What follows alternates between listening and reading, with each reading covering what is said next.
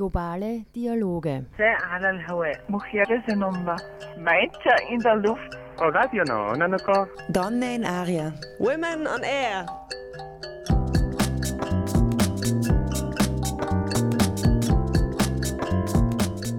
Jeden Dienstag von 13 bis 14 Uhr auf Orange 94.0. Immer abrufbar auf www.noso.at.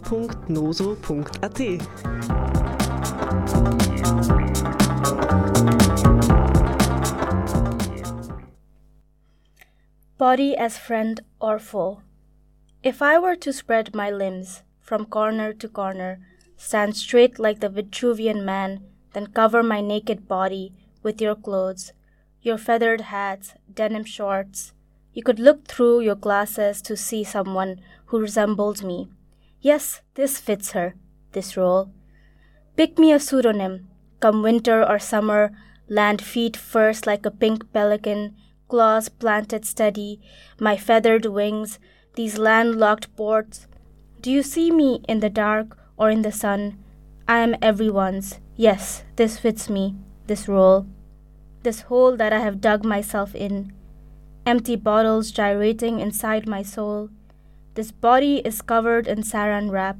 I can't feel, I can't feel, it's a trap. Lowly is this temple, on on watered hills. My body is a landscape.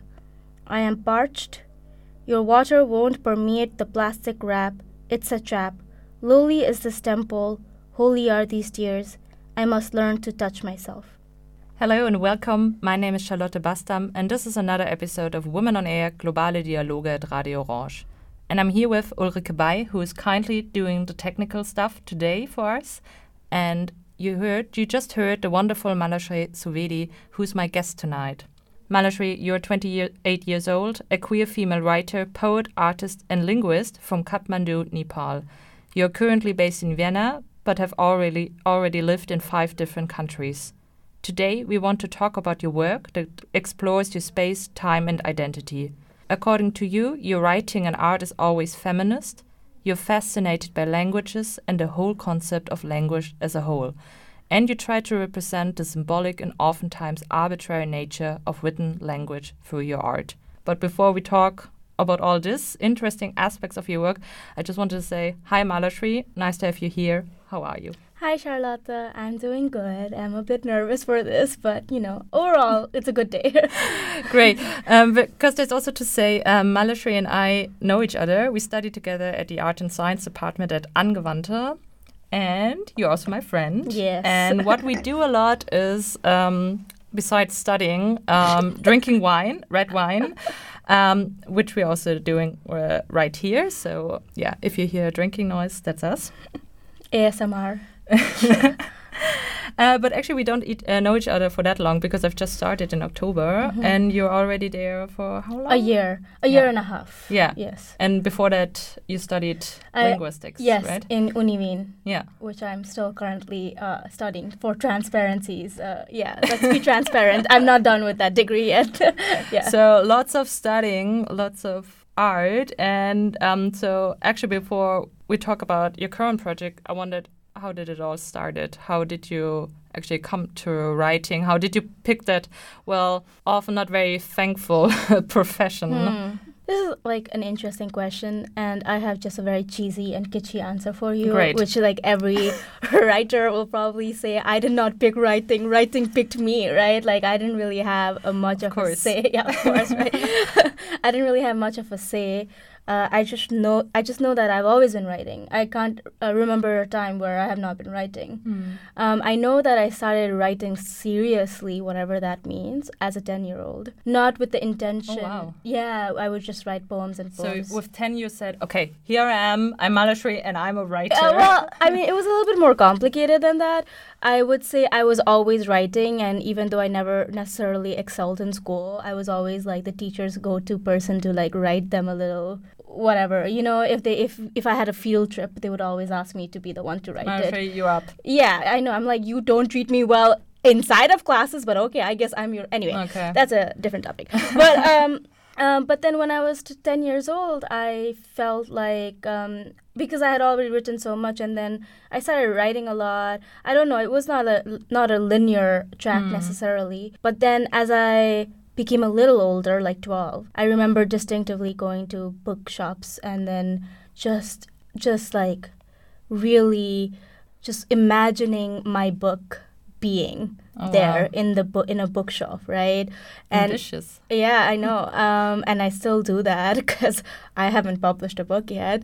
Um, but um, I think it was also not such an easy path where I was determined to become a writer because, I mean, to be fair, you don't need to become a full time writer to be a writer or Yeah. whatever that means, right? Yeah, right. What does that mean, exactly. actually? I mean, you Um, can just write in your own time and become and be a writer, you know? Yeah. Um, so I had like a lot of different professions that I had wanted to become while growing up and stuff like that.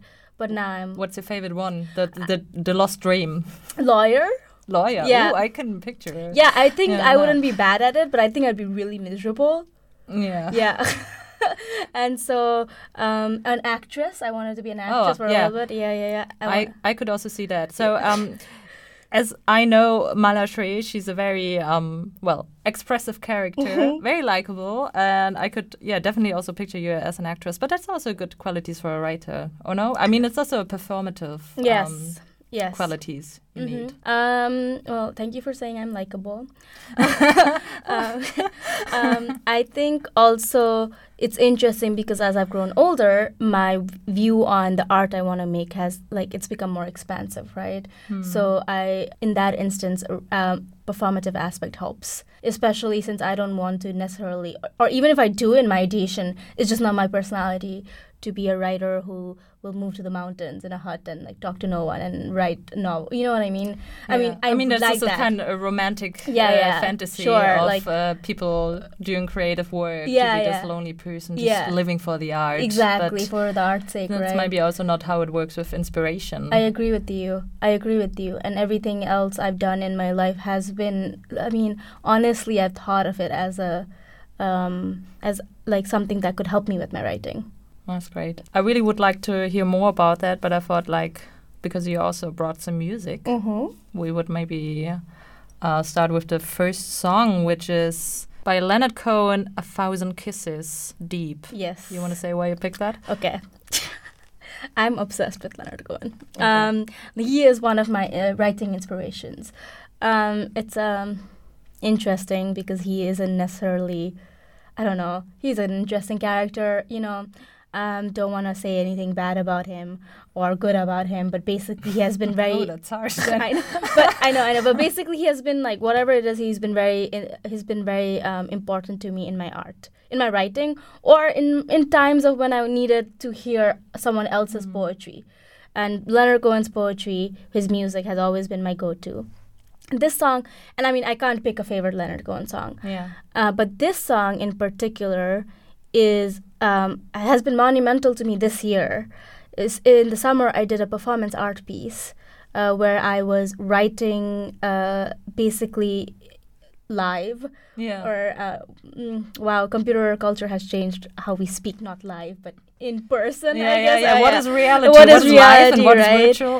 yeah but anyway i was basically writing on the spot it was a it was a constructed performance piece where i wrote in nepali by hand Hmm. and i placed it on the walls and then, uh, and a stream of consciousness in english was being projected throughout the walls Oh, and before i before i did this performance this four day long performance i listened to one of the songs i listened to uh, intently was leonard cohen's a thousand kisses deep and it really helped me so i brought you the song Great. Let's hear it.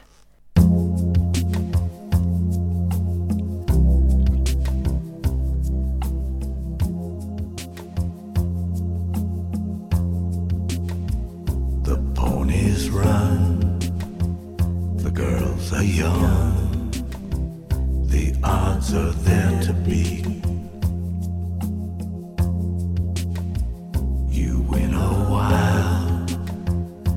Then it's done. Your little winning streak. And summer now to deal with your invincible defeat. You live your life as if it's real. Thousand kisses deep.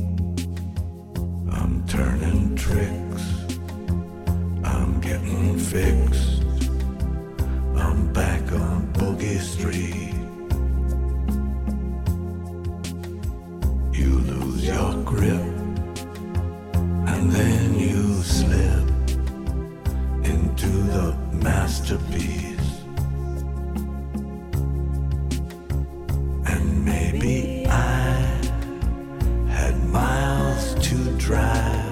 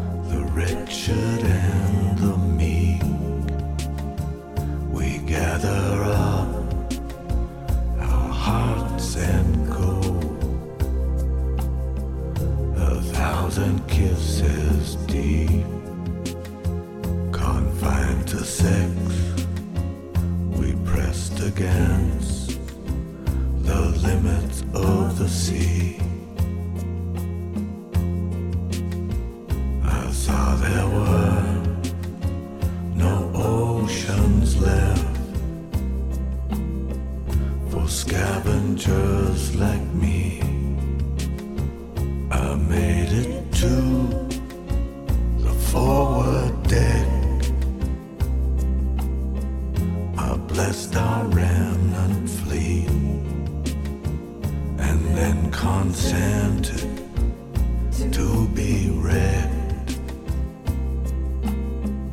A thousand kisses deep. I'm turning tricks. I'm getting fixed.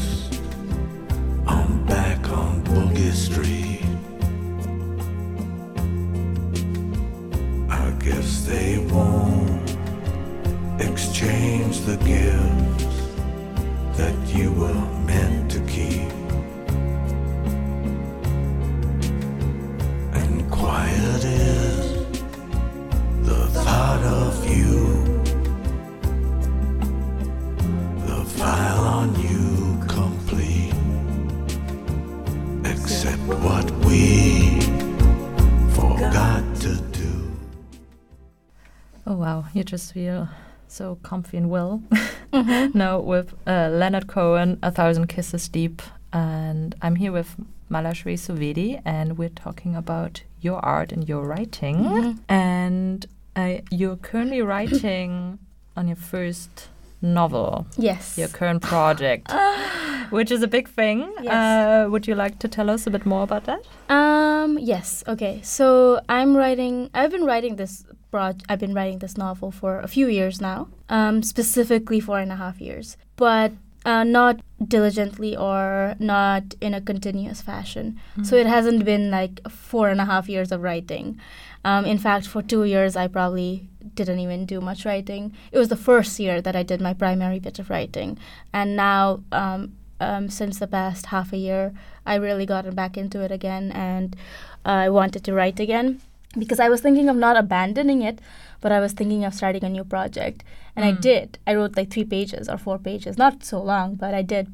But then I read this old uh, manuscript, I guess, and then I was like, "Oh, it's not that bad." And I, I felt, I felt like I was in a daze after I read it, um, and then I felt like I had to continue it. Um, so basically, my novel is about these few characters, specifically, mainly Nepali female characters, who are scattered across time and space.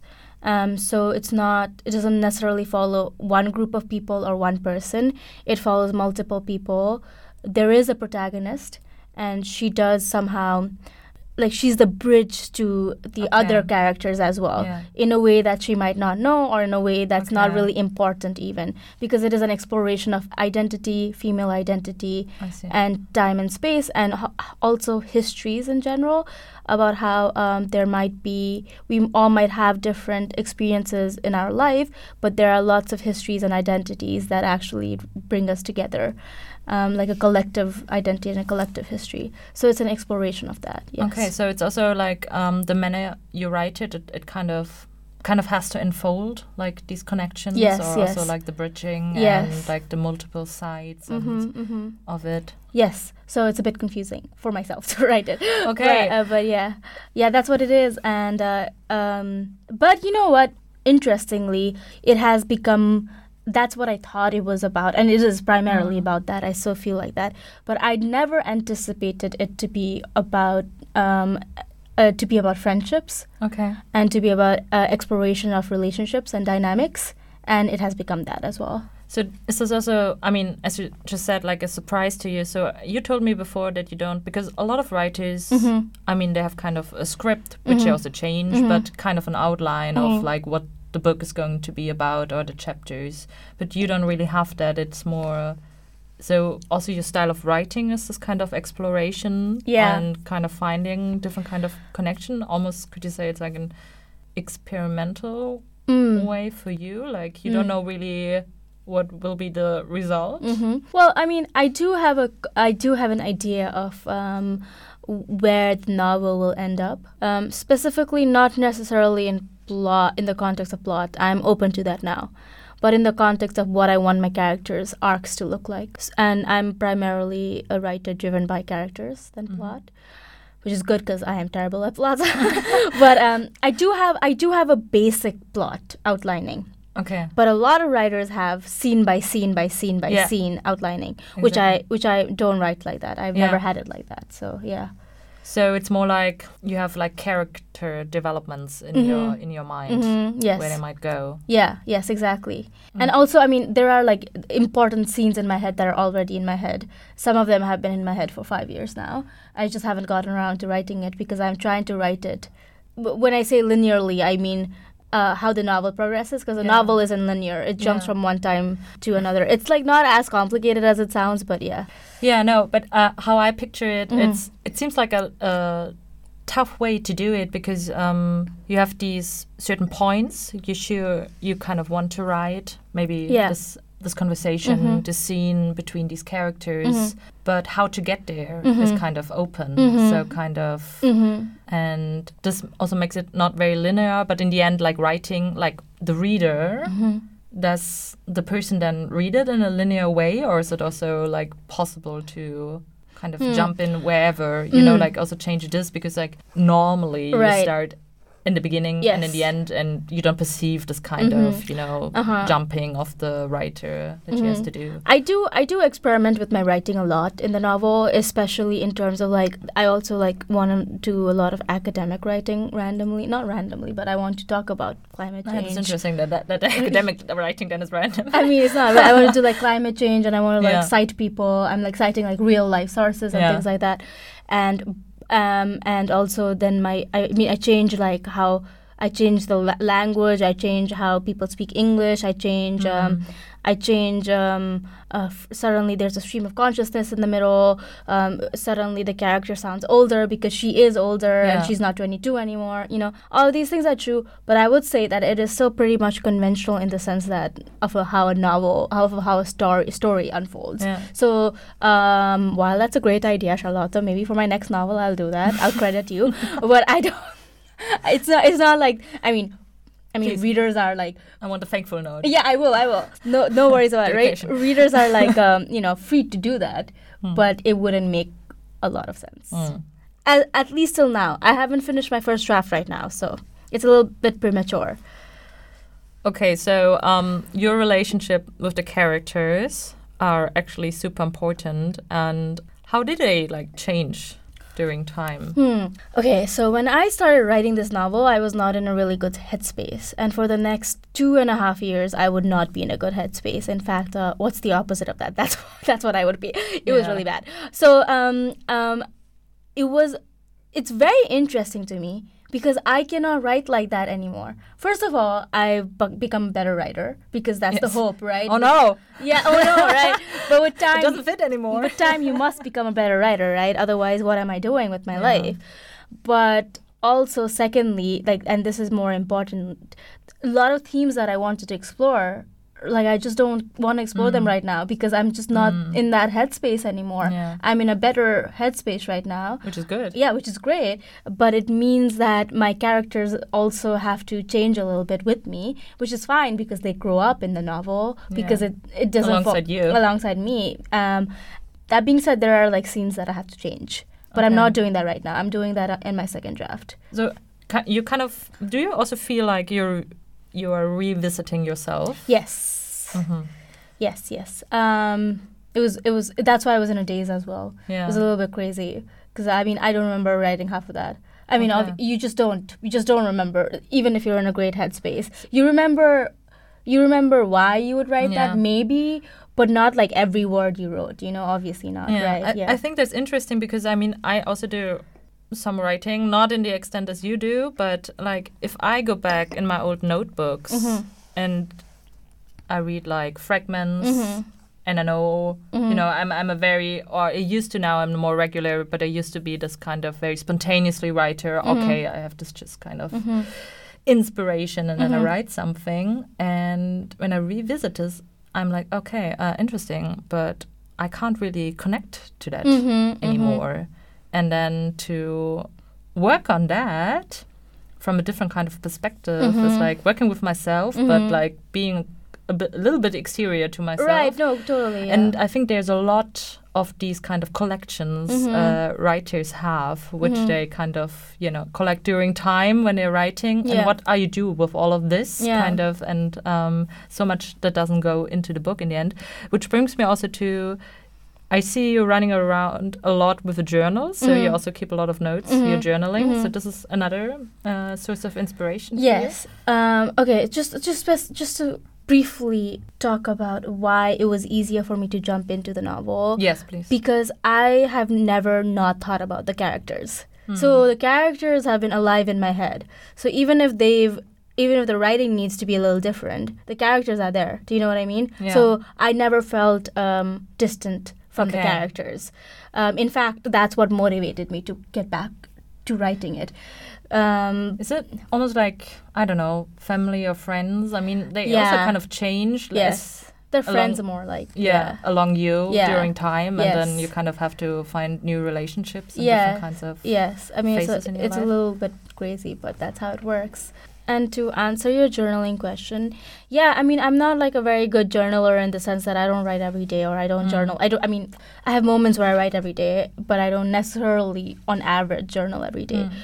But to me, I've had like uh, I don't know, I have a lot of journals back home in Kathmandu and here as well, and it's just like I use one notebook for everything, for poetry, for writing, for stream of consciousness, and I like to make my journals more. Um, when I'm writing, I don't I don't necessarily write about what I did. I, I write about how I felt, or I try to make it I try to make it an exercise in writing itself. You know how I, how I can do creative nonfiction, um, and just sketches, doodles, everything over the years, even sometimes class notes, just everything, and they inform my writing because um, I I really did not remember 2018, 2019, and what I went through. Like I just don't remember it.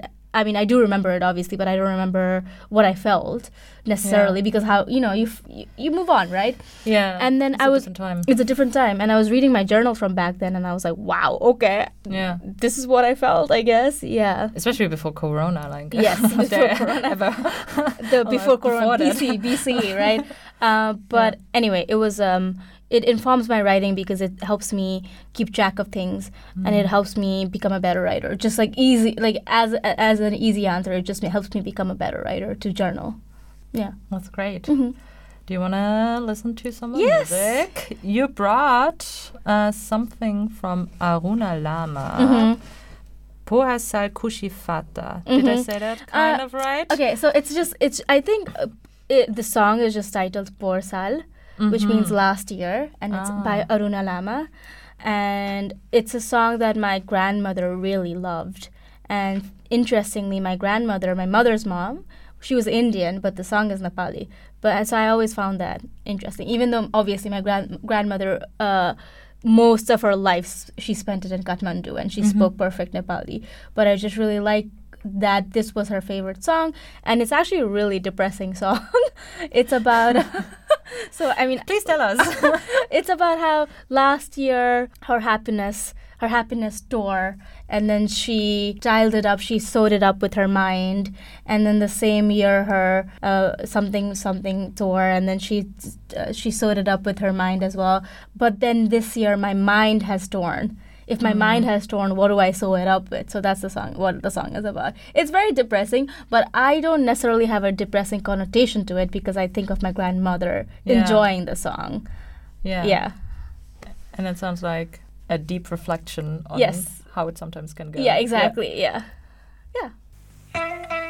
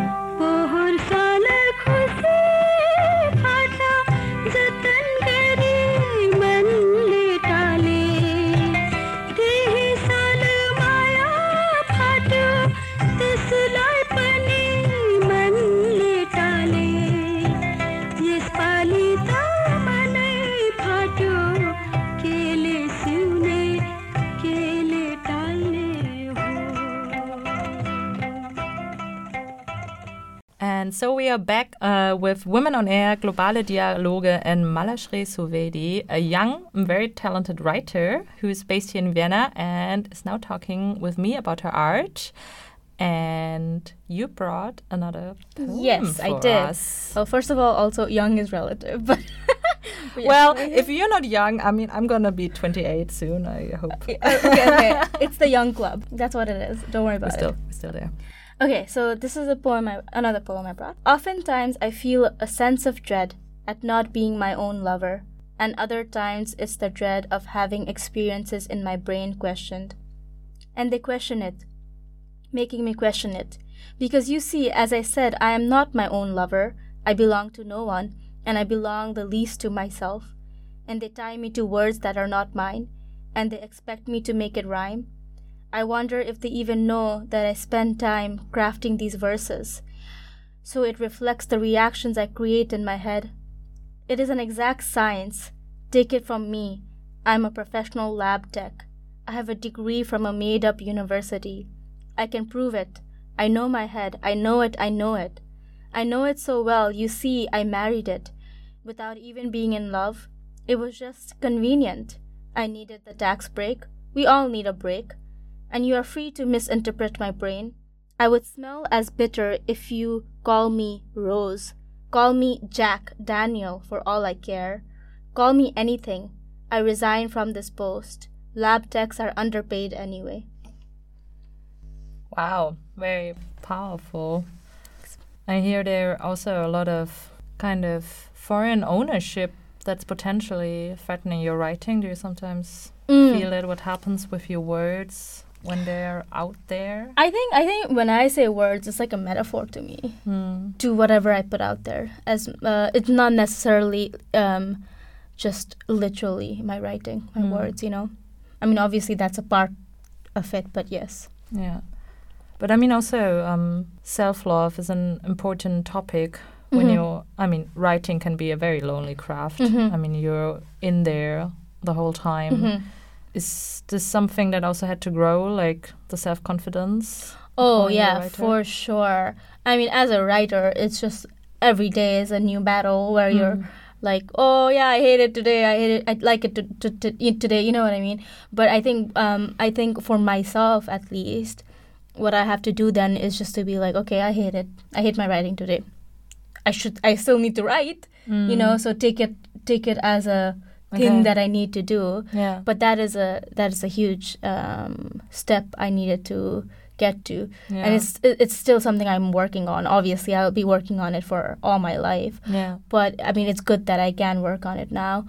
Also, I have to say something. The poems I brought today are representative representative of my writing, definitely, but they're also older poems, and the themes are uh, not necessarily something that I'm dealing with right now, at least, you know.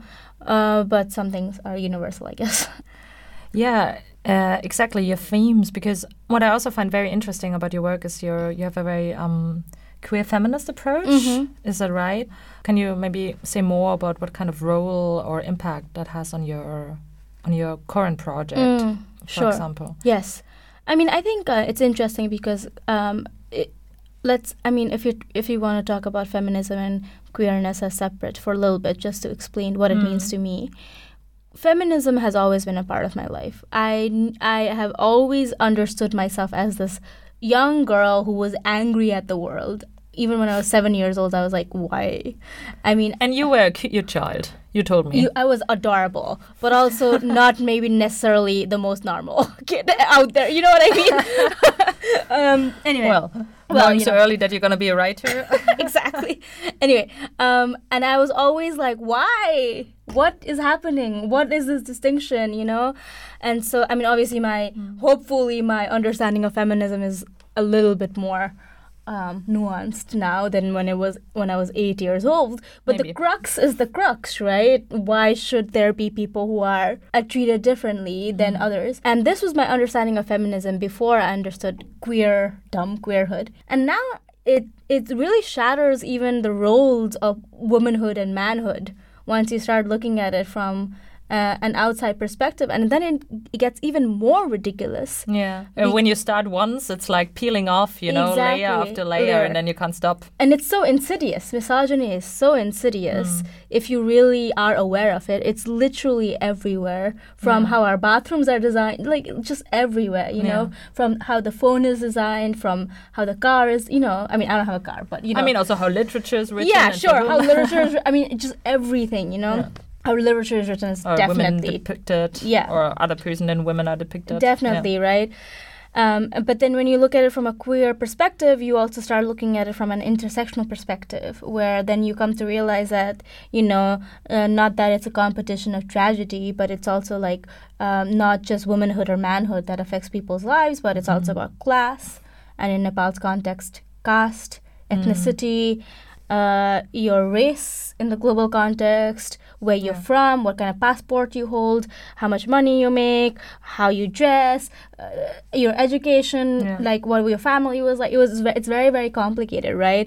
And I think I think um, assigning the label or the role of queerness uh, really helps me navigate that world because to me I just want to um, I want to understand it and I want to deal with other people compassionately but then I also want to I'm I also want to be like I, I can break away from the norms assigned to me. Not the norms assigned to me in a privileged way. I don't know how to explain this. Like your privileges are your own. Like I'm Yeah. a privileged person in many ways and I would never be like oh I'm gonna break You're away still from it. aware of your Yeah, position in life and what you're Yeah. able to do from there, Yes. but but as a woman exactly. But as a woman for example or I'm expected to marry a straight guy or something like that. I mean marry Mm-hmm. For marriage first of all right? And i don't necessarily who doesn't want that? who doesn't want that right? E- every little girl's dream apparently but i don't necessarily want to do that and i don't necessarily see myself you know anyway i, I started seeing myself differently because of Mm. it and it, it makes me feel more comfortable i know a lot of people in the lgbtq community don't necessarily like the word queer uh, for themselves because Yeah. it's it, it is a slur of you know Yeah. for many people and i understand that but Yeah. for me it really fits me how i deal with gender and identity and sexuality yes Yeah. i hope that's ma- made sense No, no, no. Good, Really, okay. really. I think you tried it rather nicely. Um, but I also wonder how it influenced your writing because um. Oh, When I didn't even answer that yeah, question, yeah. When I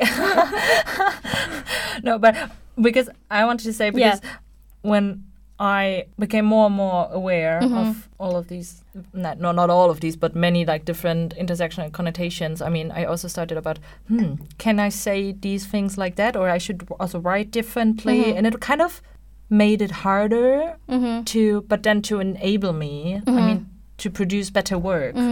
But do you sometimes feel like it is also, oh my, can't I just be this straight white guy Of and just write about anything? all the time are you Because kidding me charlotta Because I'm, I'm so oblivious to the world that is like literally my dream. I mean, actually, my dream is to be a French painter.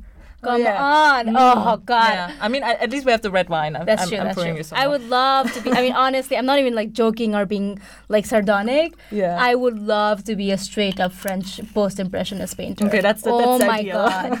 but I'm a I'm like a you know a few decades too late. Mm. And the wrong color and the wrong gender for that. No, I mean, they were like, I'm not saying they were not post impressionist female painters. But, no, you know, no, no, no. They're probably doing women things, you know, like painting about feminism or whatever. Whereas the guys were like, nature, anguish, suffering. I can do anything. I know it's To be born oh with this my kind of, you know, God, it's so beautiful. naivism. But anyway, yeah. that being said, Back to your writing. But yeah. That being said, also like I do wanna, I do, I do wanna say that like a lot of uh, painters that we have in the past, even straight white guys, are straight as like I don't know, I don't Yeah, know yeah, if any of these artists, were, I don't know direction, if yeah. any of these artists were actually straight, but a lot of them like suffer from a lot of mental Hmm. health issues, right? And that's also one of the discrepancies discrepancies that can affect one in Yeah, uh, society. of anyway, course. a side note. So um definitely I definitely feel that way all the time, I have to say, but um it it it's like it's not it's not who I am, you know. It's not in the cards right now. Mm. Maybe I mean I don't want to come back. I don't want to be reincarnated, but maybe, you know, if I am reincarnated, not that I believe in that, but if I am maybe I'll be a French painter, right? But anyway, I enjoy it. My characters are queer, but there's like this level of like some of them are queer, some of them are not. But there's mm. a, there's this level of like queerness in a sense that it's not necessarily so explicit because I'm not necessarily very explicit. People may not recognize me as queer immediately, and my characters are also kind of like it's just them, and then Yeah. and then they'll just mention it once Yeah. or twice in the novel. It has to be mentioned to me for me in my writing. If I'm writing a queer character, it cannot be like oh only I know. It has to be mentioned. Yeah. So she'll mention it once, or he'll mention it once, or twice or thrice, and they'll talk about it. It's not like a secret, Yeah. but it's not something that's a, that the novel is about. Okay, so it's not the main struggle. yeah, like, yeah. I mean, but but this is for now. Again, I I would be mm-hmm. I would be keen on writing about queer struggles as well. Yeah, Yeah. yeah. Did that answer your question? Yes. Kind of. Okay, great. Okay. And then some music. Yes. And you brought a song from Sharon Van Etten, 17. I know this song. Mm-hmm. Oh like god, it. it's such a good. Song. I want to know why you picked it. Oh my god. Okay, so I have this like understanding of myself as a 17 year old a Oh, lot yeah. of times, and this song is so beautiful because it's really about aging, Hmm. um, but. I mean, it's about growth and it's about hopes and desires that you don't necessarily have anymore because you're not 17. I mean, to me, it's just a reflection that we live under this like capitalistic society where like your age is like really like if you're older, you have far more responsibilities. Yeah, it's more expected from it's you. more more expected from you. You literally have to earn money to survive in this world. So you're not going to be, you know. And she sings to herself or to her daughter or to whoever. You know, I used to be 17 too, and I just love the song. It's a good song. Okay, Yeah. yeah. Let's listen to it. Yeah.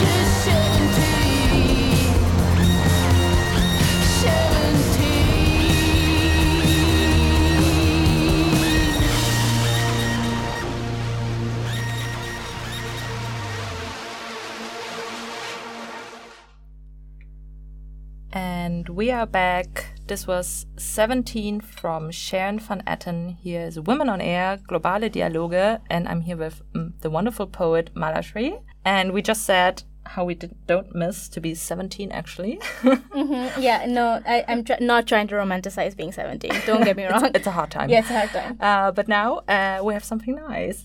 Yes. You want to read us another poem? Yes, I do. Um, okay. Call me arbitrary makers, symbols, pictorials, what dots encompass in existence. Call me rose if you want. I smell as sweet. Still I, prick your finger, the cascade of blood. But this time you don't know who to curse at. What freedom. Flip my palms, read my tired lines. Do you see me without body? Sans gender. I taste like iron, blood, cascading down the color of red roses. Oh, it's beautiful. Thanks. I try. Good try, I would say. And um, yeah, we were talking about your work and also what kind of role queerness and your feminist writing has into that. And Mhm. um, yeah, I can feel it now with like all the different kind of materials forms. Also, like this is is it also like that you also like to write also about the body and it's kind of mm-hmm. an important issue. Yes. Yeah. I never realized it until I Mm. started writing about it, and then I was like, wait a minute. Um, yes, the body, and also I think I like to correlate it or like um, what's the word? Not correlated, but okay, equated, equated with um, the the written language, Hmm. uh, because in a way, th- how you write things is the body of the work of language. Do you know what I mean? but and I like to explore as as you said in the beginning in the introduction I like to explore language as Yeah. well and so I had been doing that a lot in my poetry Yeah. especially when I think getting starting this linguistics degree was one of the good things was definitely it expanded my understanding of language itself Yeah. so it was it, it became this meta phenomena where I was writing writing but I was also writing about language Yeah. and then thus writing about myself and my body and what it like represented and how arbitrary a lot of Yeah. these roles that we assign things to are Yeah. So, I mean, as we already kind of discussed, it's not only important uh, what you write, but Mhm. who writes it. Yes. Yeah, and what kind of body you do it. yes And this is also for me, this kind of feminist and also queer f- feminist notions bring into that that it matters who writes stories Mhm. and that we, I suppose, need more stories that are not from the French painters. Yes. Although, discuss don't get me wrong I love the French painters so yes. no hate against French painters. oh, oh, oh no. so, but I mean, this, this brings me to like, I mean, I uh, well, I have the hope that Mhm. more and more people, especially in the West, Mhm. hopefully, Mhm. learn that they're not only the only ones on this planet. Mhm. So are no, not only white people, Mhm. only like two genders, Mhm. not only males, not only humans. Do you think like this is reflected more and more in literature, and is Um, something you want to contribute with your work? I think what's happening is that people have access now, and people have uh, people are able to get their work published Hmm. or able to get their work out there in a larger way. So we are definitely reaching out to different voices, and with the internet, I mean, it's not like. I mean, there's lots of criticisms to it, to it, of course. But one of the good things is that it truly does help with the outreach of like input and output. Do you know what I mean? um, not necessarily again it's not perfect it's again still the privileged people Yeah. in whatever societies that have the most voices but still um, I, I hope it, it will change especially in the west where there's a supposed thing of like so the west has a concept of globalization whereas a lot of the uh, global south has a converse, uh, has a concept of west westernization Yeah. so it's all it's all a perspective right What I mean- the global. yeah, right. I mean, but this is also The interesting world, because one of, one of my uh, uh, like one of my favorite writers, Haruki Murakami, uh, is Mm. especially one of my favorite when I was a bit younger. He wrote this. I don't remember how or where he wrote this. I mean, it was an interview, but I don't remember the interview particularly. He got uh, quote unquote criticized a lot for his uh, characters listening to jazz music and being a little bit quote unquote Western. And then he was like, "Well, you guys eat." You know, ramen noodles all the time. Yeah. You guys eat sushi all the time. No one uh, accuses you of being Japanized or Asianized or whatever, but it's always it's a very double-edged sword, right? And I think I think with my writing also I'm very like careful about uh, crossing these borders because I have this inherent recognition, and you know you know this, Charlotte. I'm always the one talking about imperialism in classes, like Yeah, thankfully. any lecturer You're a critical voice. I, any lecturer comes, I'm like, excuse me, right? But also, I also I'm so acutely aware that I'm actually really privileged. You know, like my caste, my class, my mobility really uh, gains me access to a different world that many people don't have, uh, and it's not a privilege I take lightly, and I would like to do something with it. You know, yeah. One last question. Yes. Can literature help us understand to do that? Yes. I mean, obviously, I'm very biased, but I definitely think literature is very, very important. Get your kids kids uh, reading young. You know, read to them if you can. If you have the access to read to them, read to your read read to yourself, to your partners, read to your friends. Literature is amazing, especially if you're reading a varied type of literature. Sometimes I read books that I don't necessarily like the style of, even though I can objectively understand that it's good writing. Hmm. And I, you know, it's important. It's very important. Yeah. So, people, read. Just read. Get a book This is also some time. this is also please. like uh like an advice for myself because I don't read Okay. that often. Any, I mean, I do, but you know. So yeah. this is what we're gonna do: drink our wine and read read a bit. no, I mean, Malashree, thank you so much. That was such a nice Thank you for conversation. I have the pleasure to have that more and more with you, Yes. but I never shared your experience on writing so deeply with you, and I'm very grateful for Aw, you. I'm very glad that and you had me. and thank you, Ulrike. Oh, thank you, for- Rika. You're yeah, so great. Yeah. Welcome. And now we want to fade out with a long, one last song. Mhm. It's from Sharjit Singh, Mhm. Chitra Singh. hmm So it's from Jagjit Singh and Chitra Singh, and this is one of my mother's favorite songs. Uh, and it's called Kagaz Ki Kashti, and it's actually a Hindi slash Urdu song, and it's a beautiful song. And it's a it's a ghazal, which I just looked up on Wikipedia to be precise. It's a part of like an uh, it's like a it's Arabic poetry. The genre is Arabic poetry. It comes from there, but it's basically this poetry about longing and whatever, like longing and like you know just absolute like needing and desiring something. And this poem, the the sorry, the song is entitled Kagaz Ki Kashti, which means paper boat, and it's about how they would want to go back to their childhoods. They would give away their youth, hmm. they would give away their fame, they would give away everything to go back to their childhoods. Sorry, I'm only bringing like really happy songs today, but yeah, that's the song. Yeah. Wow, what a wonderful way to fade out. Yeah. And thank you Thank for you. bringing that. Yes. Thank you so much. Thank you.